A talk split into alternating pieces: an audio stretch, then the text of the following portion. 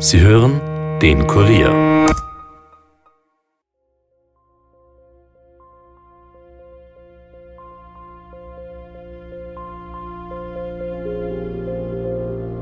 Wir haben dann auch im Zuge der Ermittlungen erfahren, dass natürlich auch ein Handy im Fahrzeug liegt, das dem, dem überfallenen Taxilenker gehört hat. Jetzt hat man dann versucht, eben über Beilerdaten zu eruieren, wo vielleicht sich dieses Handy bewegt. Ich wollte raus verraten, aber da war der rechte hinten schon da, zahlt mich raus. Ich sitze vor dem Auto bei der Tür, offenen, und dann ist er da hingegangen mit Bestverschläger. Gleich, gleich, gleich. Wer einmal fähig ist zu so einer Gewalttat, der ist es immer. Und das ist natürlich das Gefährliche. Und darum hoffen wir natürlich schon, dass da Hinweise kommen.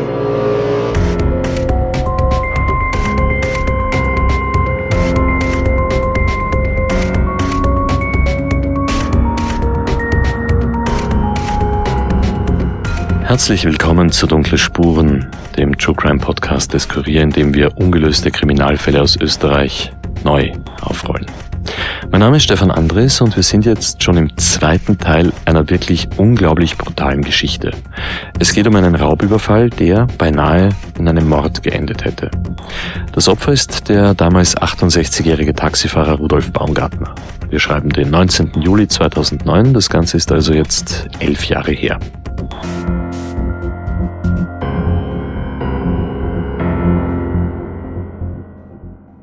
Unsere Reporterin Michaela Reibenwein hat sich mit diesem Fall intensiv beschäftigt und sie hat ihn für uns aufbereitet und sie ist natürlich auch wieder hier im Podcaststudio. Hallo Michi. Hallo Stefan.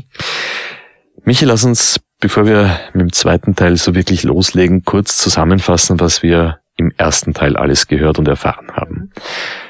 Zwei Männer steigen damals in der Nacht im Zentrum von Wiener Neustadt in das Taxi vom Rudolf Baumgartner und dirigieren ihn zu einem Parkplatz am Stadtrand. Dort zerren sie ihn dann aus dem Auto und schlagen unzählige Male mit einem Baseballschläger auf ihn ein. Genau, und das ist auch der Grund, warum wir uns diesen Fall näher anschauen wollten. Diese außergewöhnliche Brutalität. Warum wollten diese Männer, dass der Herr Baumgartner stirbt? Nur um ein Taxi zu stehlen, das wäre nicht nötig gewesen, das Opfer derart zu misshandeln.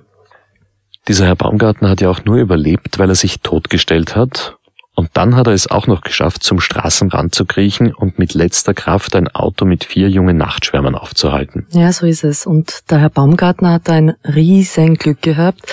Die beiden jungen Männer aus dem Auto, das waren damals der Johann Schmutzer und der Jan Hubner, die sind bei der Freiwilligen Feuerwehr und die haben dann erste Hilfe geleistet und dem Taxifahrer so das Leben gerettet. Und wenig später haben dann auch die Ermittler vom Landeskriminalamt Niederösterreich ihre Arbeit aufgenommen.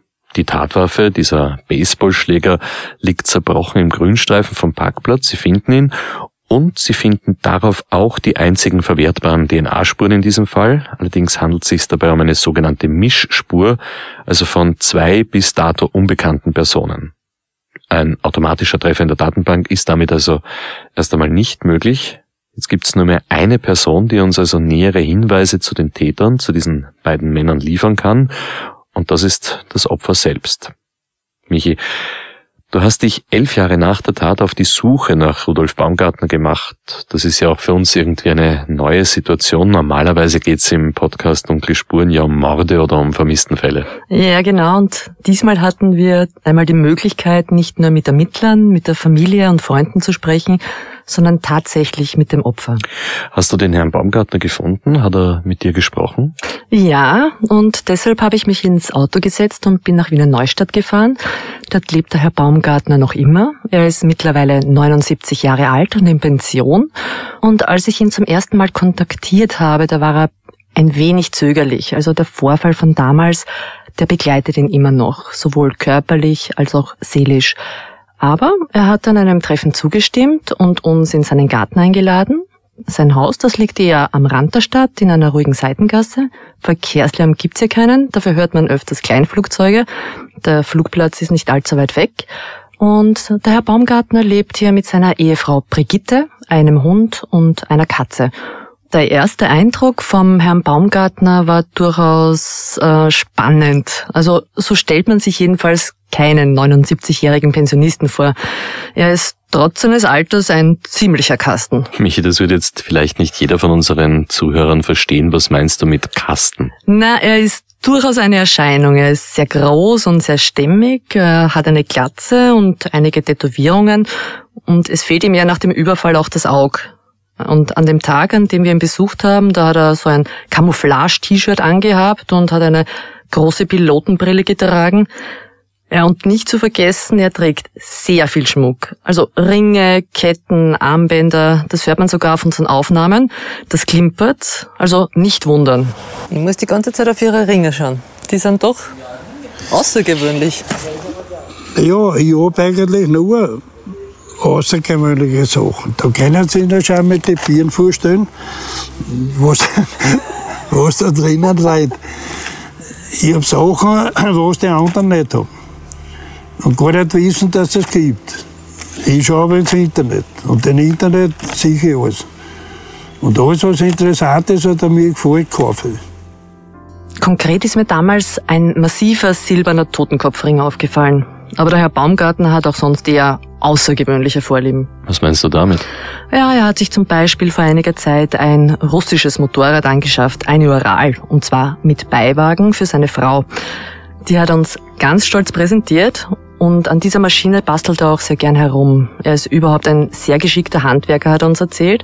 Er repariert daheim alles, auch wenn das seit dem Überfall nicht mehr so einfach geht wie früher. Das linke Auge hat er ja verloren. Also es ist schon noch da, aber er kann damit nichts mehr sehen. Und das andere ist sehr empfindlich, speziell bei Luftzug. Dann beginnt es zu tränen. Und das ist was, was den Herrn Baumgartner noch immer wirklich quält. Menossen, ja. Das ist seit damals. Ja, auf den spüre es nicht. Das hätte noch wohl der, der Primat, der, der Wodak, gesagt, lassen wir das auch drinnen. Wenn es weh tun würde einmal, dann tun wir es halt raus. Ja, aber das hat nicht weh da. Also lassen wir es drin.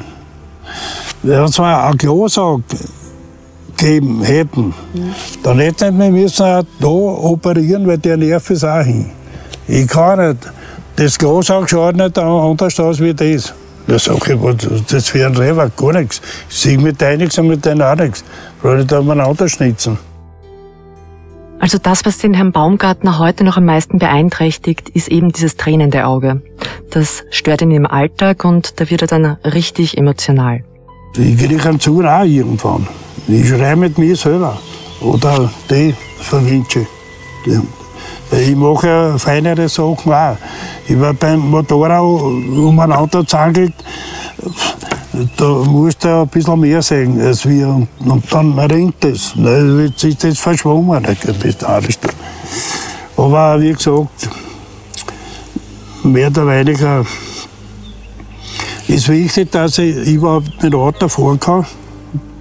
Und wie gesagt, mein Motorrad. Aber da ist ja das Weg durch den Helm und durch die Brille. Nicht?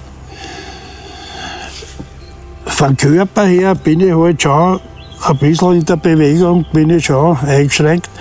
Da müssen sie irgendwas erwischt haben da drinnen, was da ein bisschen umgeschaltet hat. Wo haben Sie das, ja, mit dem, mit dem, wenn er mich bucken würde und was aufgehoben, muss er mich meistens irgendwo anhalten und die Fies, weißt du, es wird eine Grippe halten. Einen Zorn hat er auf die Täter, sagt der Herr Baumgartner. Gut, wer hätte den nicht? Schließlich haben sie ihn ja fast umgebracht. Aber Michi, was uns hier weiterbringen würde, Erinnert sich der Herr Baumgartner noch an diese Nacht, wie das Ganze passiert ist? Ja, sehr gut sogar noch. Ja, der Anfang war der, es war der 19.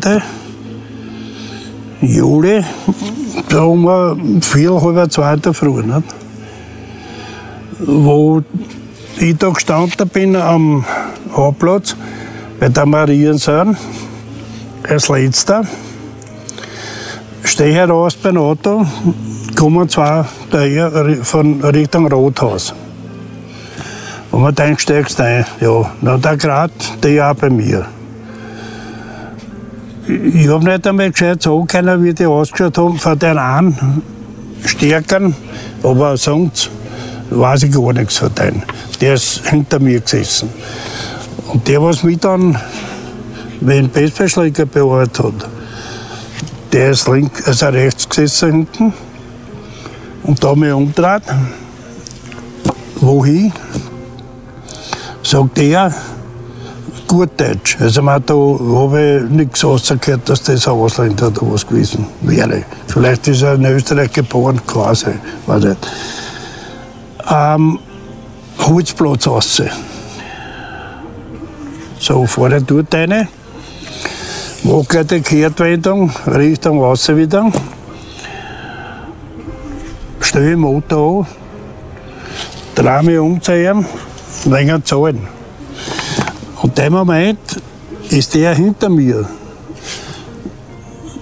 Hat man mit der Hand an einen Nackenstützen, Kopfstützen, in den Kopf anpresst, die Luft da draht. So. Und wie der auseinander gibt halt, er wird da nachgelassen, weil sehr klar war, was machen, ist mir der andere mit einer Spraydose, hat man der mit eingeatmet hat, gespritzt was, dass ich schwindlig war. So. Ich wollte von Auto, aber da war der rechte hinten schon da, zahlt mich raus. Ich sitze vor dem Auto bei der Tür, offenen, und dann ist er da hingegangen mit dem Bestverschläger. Gleich, gleich, gleich, gleich, komm, so. Und der, der andere ist neben mir gestanden, ich, den habe ich auch neben mir nicht gesehen. Der vor mir hat, eh klar, sagt er, zu ihm bringe ich gleich ganz um. Und das war eben der Moment, wo ihm klar war, ich muss mich jetzt totstellen, sonst schlagen sie mich tot. Naja, äh, durch den Kopf gegangen, eigentlich, also jetzt bin ich dran, Überfall. Naja, dann ist er schon dahin gegangen. Schmerz habe ich keinen gehabt, weil wahrscheinlich ist das so, Schock oder was, ich spür's nichts. Habe dann eigentlich mich bewusstlos oder tot gestellt, tot ist vielleicht über bewusstlos gestellt. Ich habe halt, äh, nichts mehr gesagt, ich habe nur einmal gesagt, das kann ich da nicht so verwenden, den Ausdruck. Sagen Sie es ruhig. Naja, ich habe gesagt, du Hurenmensch, was willst du von mir? Was? Hab hintreten, aber der ist dann zurück. Haben wir nicht erwischt, weil so neu war er auch nicht. Dann ist er zurück ein paar Schritte und dann war es aus, dann ist es gleich, gleich, gleich, gleich, gleich. So. Habe ich mich halt dann so bewusst gestellt oder was, haben sie bei den vier Stunden gepackt und habe äh, ja, wir waren saniert, für so gerade voll in den Stau.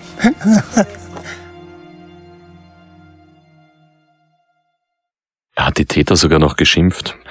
Aber Michi, haben die Männer eigentlich irgendetwas gesagt? Ich meine, haben sie zum Beispiel im Dialekt gesprochen oder in irgendeinem Akzent? Von den beiden Männern wissen wir noch relativ wenig. Ja, die Männer waren relativ schweigsam. Der Herr Baumgartner hat nur zweimal etwas von ihnen gehört. Das eine Mal, als sie ihm gesagt haben, wo sie hinwollen. Das hat ein Täter mit inländischem Dialekt gesagt, wie uns der Herr Baumgartner ja vorhin schon kurz geschildert hat. Dann hat also zumindest einer von diesen beiden Männern im bodenständigen Dialekt gesprochen. Der dürfte also Inländer sein. Weiß man sonst noch irgendwas über die beiden Herren? Ja, bei dem Mann mit dem inländischen Dialekt, da ist dem Herrn Baumgartner etwas aufgefallen. Der eine, der Stärkere, der war vielleicht so in meiner Position, wo ich an die Finger gespielt habe, dass er wusste, die Finger, das habe ich gespielt. Nicht? Der andere war ein sportlicher Typ, äh, wo ich einer gesagt habe, äh, schöne Wahlen hat er gehabt. Ja, das hat meines Erachtens mit irgendeinem Training, weil der hat richtig scheine, braune, viel in der Sonne gelegen wahrscheinlich, nicht? weil er nichts zu tun gehabt hat untertags, erst in der Nacht. Äh, ja, groß auch. Gute 1,80 war er sicher. Also ein braungebrannter, durchtrainierter Inländer mit auffälligen Wadeln. Hm. Ja, und er dürfte auch eine gewisse Ortskenntnis gehabt haben. Also diesen Holzplatz, den kennt man nicht, wenn man nicht die Gegend ein wenig kennt. Ja. Und wie der Herr Baumgartner der Polizei damals gesagt hat, dürfte dieser Mann so um die 35, 40 Jahre alt gewesen sein. Er hat damals eine Dreiviertelhose angehabt, ein kariertes oder ein gestreiftes T-Shirt, schwarze Sportsocken und eine schwarze Kappe. Ja, und der andere? Ja, von dem weiß man leider wirklich nur sehr wenig. Also das ist der Mann, den der Herr Baumgartner vorhin als etwas stärker beschrieben hat. Er soll zu seinem Komplizen gesagt haben, bring ihn gleich um. Und das dürfte er vermutlich mit einem ausländischen Akzent gesagt haben. Der Herr Baumgartner hat damals vermutet, dass der Mann aus Ungarn sein könnte oder aus Rumänien. Mich, ich möchte an dieser Stelle mal noch einen Schritt zurück machen. Der Herr Baumgartner hat gesagt, er hat auf einen Täter hingetreten, er hat sich gewehrt. Zu meinem besseren Verständnis. Dass Taxifahren ein gefährlicher Beruf ist, vor allem in der Nacht, das liegt ja auf der Hand. Aber der Herr Baumgartner ist jetzt auch kein Anfänger, der hat Erfahrung gehabt. Hat er da nicht irgendeinen Alarmknopf im Auto gehabt vielleicht oder sogar eine Waffe? Also wir haben natürlich auch mit ihm darüber gesprochen, ob er das erste Mal überfallen worden ist, ob es nicht schon vorher irgendwelche Probleme mit Fahrgästen gegeben hat und er hat uns erzählt, ja, es gibt da schon ein paar Verrückte, aber wenn man mit ihnen geredet hat, da hat sich das alles wieder beruhigt. Also das meiste hat sich mit Schmäh regeln lassen. Er ist nie überfallen worden. Hin und wieder gab's halt blöde Sprüche, aber das war's. Er hat also nie eine Waffe gebraucht. Ähm, wobei, er hat sogar eine. Er hat was? Eine Waffe. Aha, das ist neu. Der Herr Baumgartner besitzt also eine Waffe. Warum hat er sie nicht benutzt? Dazu gleich mehr nach einer kurzen Werbepause.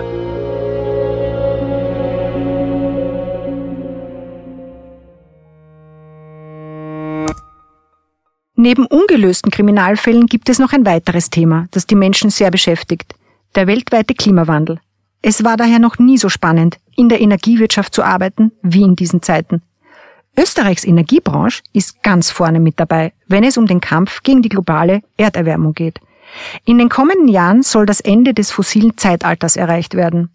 Dafür arbeiten tausende Menschen täglich intensiv an innovativen Projekten.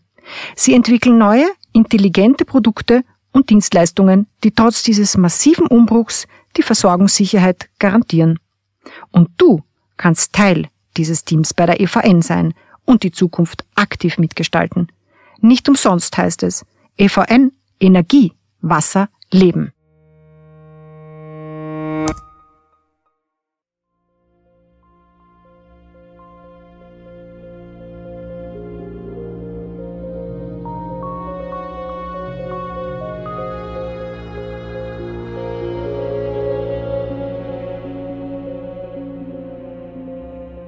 Willkommen zurück zu Dunkle Spuren und zum Fall eines brutalen Mordversuchs an einem Taxifahrer in Wiener Neustadt. Wir haben gerade vor der Pause erfahren, dass der Herr Baumgartner, dieser Taxifahrer, im Besitz von einer Waffe war und ist. Michi, um was für eine Waffe handelt es sich da? Ja, das ist ein Revolver und hin und wieder ist er mit der Waffe auch Taxi gefahren. Aber eben nicht immer. Entweder war es ein Glück, für deiner oder jetzt keiner Pech für mich auch sein. Ich habe meinen Revolver zu deinem Zeitpunkt nicht mitgehabt. Sie hätten ich, einen gehabt sogar? Ich habe einen teilweise mitgehabt und teilweise wieder nicht, weil eigentlich da 357er Wagen war es ein Revolver, vier Zulauf. Da habe ich nicht mitgehabt. Jetzt haben wir ihn nachher gedacht, aber nachher kannst du nicht denken, was du willst. Dein vor mir hätte sicher weggeschossen, weil linke Seite in der Tasche mal stecken gehabt. Und ich war nicht weg. Der war klein.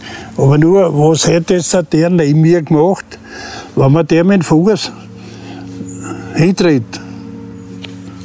Am Revolver von mir aus auf die Hand. Der fliegt davon. Da schießen wir unter Umständen mit meinem eigenen Revolver. Hat man nachher so gedacht. Also war es vielleicht ein Krieg, dass er nicht weggehabt hat. Aber der eine war sicher gegen, tausendprozentig.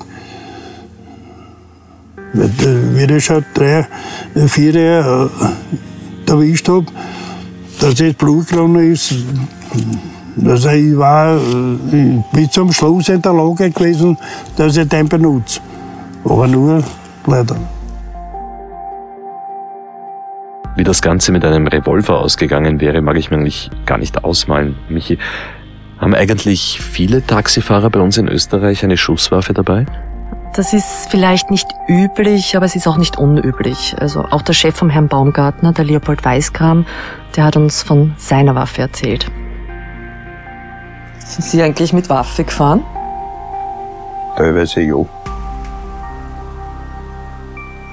Untertags eigentlich weniger, wenn man das auch auf Nerven geht, die Dinge, nicht?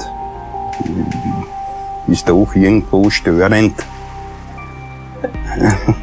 Aber äh, teilweise in der Nacht sowieso. Aber wahrscheinlich in erster Linie fürs Gefühl, oder? Dass man sich selber, falls was war, die ja, sicher. Hat, ne? Hm. Bei vernatterte Tieren kann man zuschwassen, aber den nicht mehr. Haben Sie es jemals einsetzen müssen? Nein. Nein, Gott sei Dank nicht. Und ich möchte dann niemals in eine Situation kommen, wo ich es einsetzen muss oder gezwungen wäre. Der Herr Weißkamm ist zum Glück nie überfallen worden. Überfallen? Nein, so weit habe ich es nie kommen lassen. Da war ich schon vorher, habe ich da schon geschaut. Aber wie kennt man jemanden, der hm? überfallen will? Der muss ja irgendwelche äh, Dinge machen, Anstalten machen. Ne? Und dann habe ich mir nie einen hinten reingesetzt, sondern ich habe mir immer wenn der einer war, her, neben mir hergesetzt. Ne? Ach so, na, die waren ja zu zweit damals. Ja. Ne? Hm. Ja, aber da hätte ich zumindest den Herr dann gehabt, ne? wenn der Hintere was gemacht hat oder probiert hat. Taxifahrer ist also nicht unbedingt ein Job für jeden. Aber Michi, der Grund für diesen Überfall dürfte ja eigentlich das Taxi selbst, also das Auto gewesen sein. Was ist mit dem eigentlich passiert? Ja, dazu muss man sagen, das war ein recht teures Auto, ein Audi A6 und der Chefinspektor Deutsch hat gemeint, es war auch mit Abstand das teuerste am ganzen Taxistandplatz. Das könnte auch der Grund gewesen sein, warum die Täter dieses Auto ausgesucht haben und den Überfall begangen haben. Die Polizei hat damals natürlich sofort begonnen, nach diesem Auto zu fahnden. Es ist natürlich eine Großfahndung nach diesem Fahrzeug äh, angelaufen. Es war dann eine Alarmfahndung und es waren natürlich Diensthunde unterwegs und es war wirklich jeder Polizist da in der Gegend auf den Beinen. Und man ist vorerst einmal davon ausgegangen, dass man das Taxi natürlich irgendwo im Umfeld oder im näheren oder weiteren Umfeld wieder auffindet, weil bei solchen Überfällen das oft der Fall ist, dass die Täter es nur für eine kurzzeitige Flucht verwenden und eben nur die Tageslosung an sich nehmen. Und dann steht es halt irgendwo in einer Seitenstraße oder auf einem anderen Parkplatz. Das war da nicht der Fall. Das Auto, dieses Taxi ist also spurlos verschwunden? Ja, anfangs ja. Aber dann hat sich doch noch eine heiße Spur ergeben. Wir haben dann auch im Zuge der Ermittlungen erfahren, dass natürlich auch ein Handy im Fahrzeug liegt und das dem, dem überfallenen Taxilenker gehört hat. Jetzt hat man dann versucht, eben über Beilerdaten zu eruieren, wo vielleicht sich dieses Handy bewegt und somit auch das Taxi bewegt. Und da konnte man dann feststellen, es hat natürlich eine Zeit gedauert, bis die ganzen Praktiken da vollzogen sind, äh, dass das Handy äh, in Ungarn dann äh, quasi unterwegs war, schon so um die 70 Kilometer von Wiener Neustadt entfernt, da immer Richtung Gjör. Die Täter sind also über die ungarische Grenze gefahren. Das ist in der Gegend dort naheliegend. Die Grenze ist ja, circa eine halbe Stunde entfernt. Aber was war eigentlich ihr Ziel? Ja, das ist eine gute Frage, weil dann verliert sich leider auch diese Spur. In diesem Bereich, so 40 Kilometer von der Grenze entfernt, im ungarischen äh, Gebiet, hat sich dann die Spuren eher an, an unbewohnten äh, Grünland verloren. Entweder ist das Handy der Akku leer gewesen oder sie haben es zerstört oder wie auch immer. Aber die Flucht dürfte von den Tätern eher nach Ungarn, vielleicht weiter nach Rumänien gegangen sein. Das heißt aber auch, Sie sind direkt vom Tatort, direkt über die Grenze gefahren, sofort ins Ausland und waren weg. Das wird aufgrund der Zeitspanne, die man dann gehabt hat, aufgrund der Beilungsdaten angenommen, ja. Die Männer könnten das Handy also entdeckt und dann zerstört haben. Und der Wagen, ist der wieder aufgetaucht? Ich meine, Das fällt doch wahrscheinlich auf, wenn ein Taxi über die Grenze fährt. Das passiert ja auch nicht ununterbrochen. Ja, eben nicht. Das Auto ist bis heute verschwunden. Und dein Einwand mit dem gekennzeichneten Taxi, das ist grundsätzlich richtig. Aber dieses Taxischild, das da oben am Dach montiert ist, äh, das ist nur mit einem Magnet befestigt. Das lässt sich ohne Probleme abmontieren. Und das Kennzeichen lässt in dem Fall auch keine Rückschlüsse auf das Auto zu. In Wien haben Taxis ja so eine TX-Kennzeichnung. Mhm. Aber nachdem das jetzt in Niederösterreich war, da hat das Taxi eine ganz normale Wiener Neustädter Nummer gehabt. Also konkret war das in dem Fall WN 230J. Und was mit dem Wagen passiert ist, dazu hat Chefinspektor Deutsch einen Verdacht. Das war ein Audi A6, der war damals nicht allzu alt. Und ja, das sind entweder im Ausland verkaufen das Fahrzeug oder zerlegen teilweise und die Teile verkaufen. Also das kommt natürlich vor. Aber wenn das Auto verkauft worden wäre, dann gibt es doch eigentlich ganz gute Chancen, dass das dann später irgendwo registriert wird. Hm, wenn es angemeldet worden wäre, dann ja. Nur das ist leider nicht passiert. Und es gibt ja auch die zweite Möglichkeit, äh, dass das Auto in seine Bestandteile zerlegt worden ist. Also eine Kollegin von uns, äh, sie heißt Claudia Kogelbauer, die hat vor nicht allzu langer Zeit ein Interview mit dem Leiter der Soko Kfz gemacht. Der Ermittler beschäftigt sich ausschließlich mit Autodiebstählen und er geht davon aus, dass 70 bis 80 Prozent aller gestohlenen Autos zerlegt werden, großteils im Ausland. Und die Einzelteile, die werden dann als Ersatzteile verkauft. Das geht sehr einfach übers Internet. Und die Herkunft lässt sich auch nur sehr schwer nachvollziehen. Manchmal gehen die Ersatzteile sogar retour nach Österreich. Na, das wäre es, dass Teile von diesem mhm. Auto längst wieder in Österreich gelandet sind und irgendwer jetzt damit herumfährt. Aber du hast ja auch schon gesagt, dass das Auto vier Jahre alt war. War es da überhaupt noch so viel wert? Ich meine, um das noch einmal zu betonen, wir reden hier von Mordversuch. Die Täter haben den Tod vom Herrn Baumgartner in Kauf genommen. Naja, der Gesamtschaden damals hat laut Polizei rund 11.000 Euro betragen. Ähm, und da eingerechnet sind auch die paar hundert Euro Bargeld, die der Herr Baumgartner in seiner Geldbörse gehabt hat. Die ist ja im Auto liegen geblieben.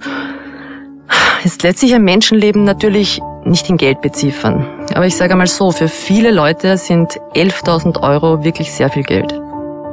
Der Satz, was von den Tätern gesagt wurde, bringe am gleich um, äh, würde auch eher in die Richtung deuten, dass sie vielleicht keinen Zeugen haben wollten. Dass sie eben sagen, okay, wir sind jetzt schon so weit gegangen und wir wollen jetzt nicht riskieren, dass wir irgendwann von ihm wiedererkannt werden oder dass er uns quasi äh, bei einer Agnoszierung oder irgendwo als Täter identifiziert. Also das wäre schon, schon möglich, dass sie eben sagen, bringen ihm gleich um. Also dass nicht das Motiv vor Haus aus der, Mordabsicht war, sondern eben aufgrund aus, den, aus der Tathandlung heraus so gefallen ist.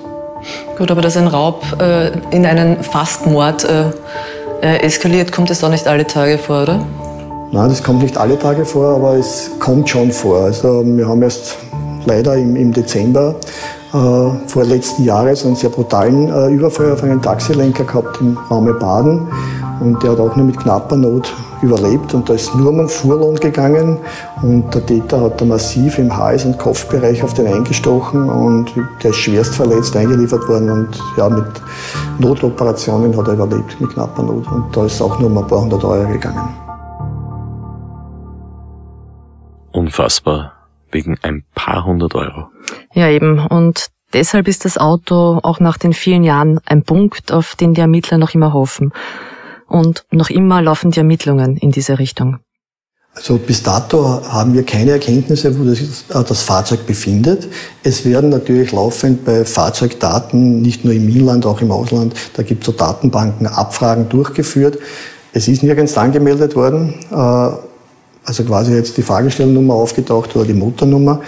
Also wann ist es quasi unangemeldet irgendwo im Betrieb oder es wurde so zerlegt, dass man das nicht mehr feststellen konnte. Bilder von dem Auto haben wir natürlich auf unsere Homepage gestellt und auch auf unsere Instagram-Seite. Ja, jetzt müssen wir ehrlich sein, also die Chancen, dass dieses Auto noch gefunden wird, die stehen recht schlecht. Ja. Das sehe nicht nur ich so, das sieht auch der Rudolf Baumgartner so. Weil der Deutsch gesagt hat, das Auto, das Auto vergisst, das 15.000 Jahre nicht mehr. Wie denn was? Der Verlust von diesem Auto, das ist leider eine Sache, die speziell den Besitzer, den Herrn Weißgram, damals wirklich sehr viele Nerven und sehr viel Geld gekostet hat. Und auch wenn er heute noch davon redet, da wird er sehr emotional.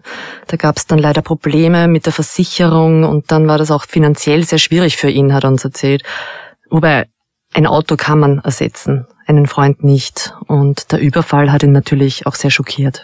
Wann hat er eigentlich erfahren, was passiert ist? Das war ein paar Stunden später äh, von der Brigitte Baumgartner, weil eigentlich hat er auf ihren Mann gewartet. Der sollte ja wie immer das Auto zurückbringen.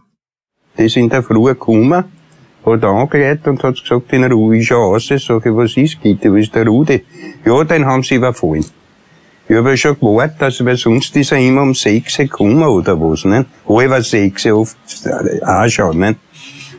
Ich sage, bist du wahnsinnig. Sag ich, wie, wo, sag, wo, ist, wo ist denn der Rudi? Da sagt er, der ist im Krankenhaus. Und jetzt haben ich sofort fertig gemacht, ne? Bin gleich eine. Naja, Katastrophe.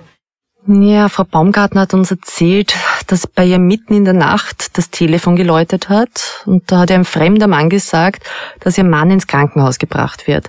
Sie ist dann sofort misstrauisch geworden. Sie hat auch ein bisschen an eine Falle gedacht. Äh, was sie nicht gewusst hat, ist, dass ihr Mann darauf bestanden hat, dass sie sofort informiert wird. Und noch am Parkplatz hat er darauf bestanden, dass seine Frau angerufen wird. Ich sag zu denen an, da ist die Nummer, ruf an, damals Festnetz gehabt, ruft die Frau an und der Polizist geht ihm an, ob er sie wichtig machen will. Sag ich, erst, was denn Streit, der, der ruft meine Frau an. Was ist denn? Sag ich, ein 40 Minuten später, weil mir reicht's. Jetzt habe ich mich ins Auto gesetzt und bin sofort hingefahren. Und wie ich hinkomme, stehen wieder beim Eingang, beim Spital, ein Stück weiter weg, ein Auto mit zwei Männern. So man denkt, na hoch, vielleicht ich mich gar nicht aussteigen trauen. Naja, wenn ich mit das jetzt ist und das, jetzt bin ich halt ganz weit dazu und dann zum Portieren, und da war ich früher dort, als wir, wir es dann gebracht haben, puh, wir haben Schleimhandel, alles verpackt, so, ne? Ja, und auch der Herr Weißgram ist sofort ins Krankenhaus geeilt und hat mit eigenen Augen gesehen, wie sein Freund zugerichtet worden ist.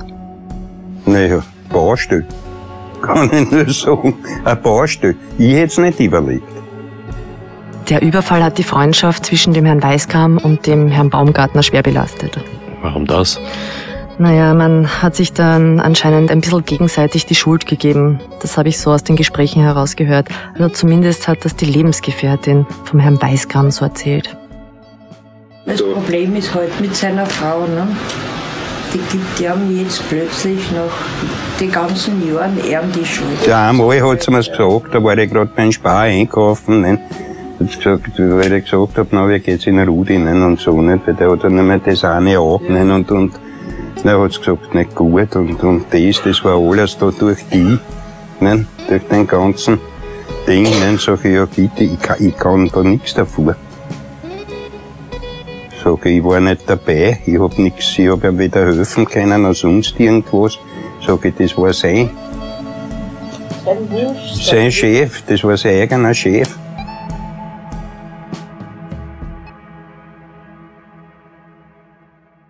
Ganz schön bitter. Aber zurück zum Fall selbst, Michi.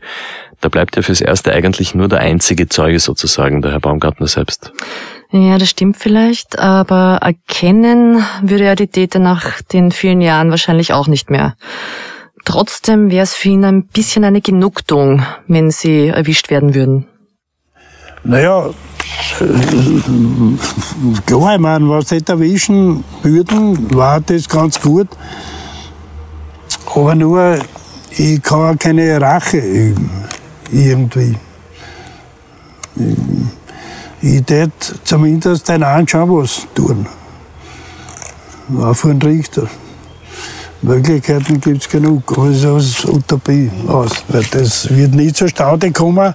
Und wie gesagt, wenn's den, den einen habe ich gar nicht gesehen, habe ich eh schon gesagt. Und den zweiten, der was mich da bedient hat, Gerade heute wahrscheinlich nicht mehr so, wie der ausschaut. Ja, der, der, Jahre, der wird sich sicher auch verändert haben. Aber die Bemühungen, dass diese Männer nach den vielen Jahren gefunden werden, die haben auch noch einen ganz allgemeinen Hintergrund, wie Chefinspektor Deutsch betont hat. Gerade so Fälle wie der, nicht, äh, da macht es natürlich schon Sinn. Nicht? Also, dass man immer wieder die Öffentlichkeit darauf rüttelt. Weil das ist zwar der, der gängige Klischeespruch, da kein Opfer ist eh vergessen, aber ich sage, in so Fällen ist ja da das Entscheidende, dass die Täter keine Folgetaten setzen können. Und solange man die natürlich nicht hat und die weiter auf freiem Fuß sind, wer einmal fähig ist zu so einer Gewalttat, der ist es immer. Und das ist natürlich das Gefährliche. Und darum hoffen wir natürlich schon, dass da Hinweise kommen, entweder zu den Tätern oder zum Fahrzeug, zu dem Geraubten oder eben zur Tatwaffe. Das wäre natürlich sehr wichtig. Es sind also immer noch, elf Jahre danach, zwei Männer in Freiheit, für die ein Menschenleben nicht viel zählt und die wieder zuschlagen könnten. Ja, und deshalb hoffen wir, dass vielleicht irgendwer von euch doch noch einen Hinweis hat, der dazu führt, dass diese beiden Täter gefasst werden können, auch wenn das Ganze alles andere als einfach wird. Aber Michi, eine abschließende Frage habe ich noch, die mich die ganze Zeit beschäftigt. Ist der Herr Baumgartner eigentlich später noch einmal Taxi gefahren? Nein, das war seine letzte Fahrt. Ja, ich hab dann aufgehört, ja klar. Ich bin ja nichts reingelegt, dass wir dann einmal bedienen. Das Ganze war ein Fiasko, ja.